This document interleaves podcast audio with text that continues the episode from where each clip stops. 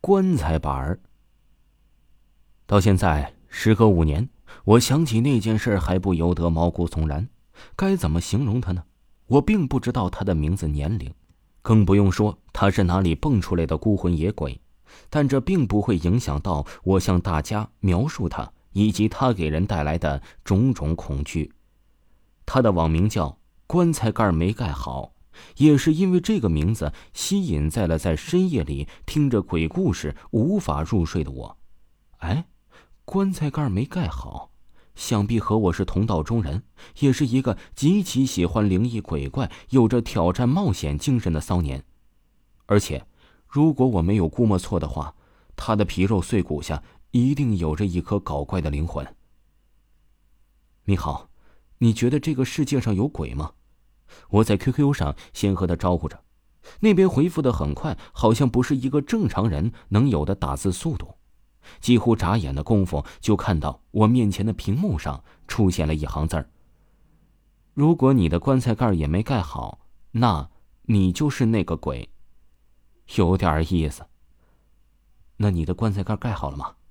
我也快速的回了他，心想可不能比他差劲儿了。他不知道怎么回事，我竟然暗自和一个说话不到两句半的人较上了劲儿。我的手指按照计算机入门时的标准姿势摆在键盘上，准备随时出击，但等了许久，却不见对方有什么回应。你去看你的棺材盖盖好没好啊？这么久都不回，刚才倒像是鬼咬着你脚后跟似的，大字飞快。我又回了他一句，又等了一会儿啊，对方还是没有回复。我顿时觉得没意思，看了下表，已经深夜一点钟了，就想关电脑上去睡觉去。正在我鼠标要点 QQ 那个叉时，他的头像抖动了。上个月你亲自打开我的棺材盖，你怎么反倒问我盖好没好？上次你亲自打开我的棺材盖，你怎么反倒问我盖好没盖好？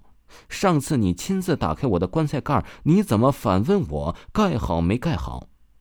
对话框里，他一直都在重复着这句话，像个精神病复读机。又觉得他是让什么东西压住了 Ctrl 加 V。我的电脑本来就是从二手市场里淘出来的旧货，说是二手货呀，指不定中间倒腾了几个千手观音才到我这个玉手过来的。此时啊，被那疯子一闹，顿时卡顿的呀，就差点冒黑烟了。可是奇怪就奇怪在，他重复给我发的话，还一直刷着屏幕和我的视网膜，我的意识好像进入到了一个有着巨大引力的黑洞，身体只是一个臭皮囊。眼睛死瞪着电脑，不停的使唤。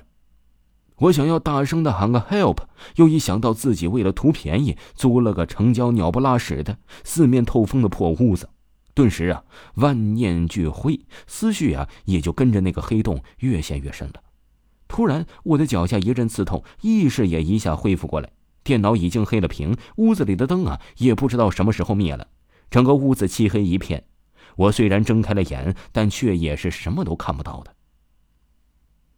我的脚下的刺痛感未减半分，此时又觉得有个毛茸茸的东西在摸我的脚脖子，时不时的碰一下我的脚后跟我浑身上下的汗毛唰唰的就起来了，幸好我的汗毛不太重，不然此时俨然已是个狒狒了。什么玩意儿在老子的脚后跟那转悠啊？脚后跟！我哇的一声，一下子蹦到那个椅子上。那会儿跟那个疯子说有鬼要他的脚后跟，该会不会？千不该万不该，世道轮回，平日里还是要积点口德的。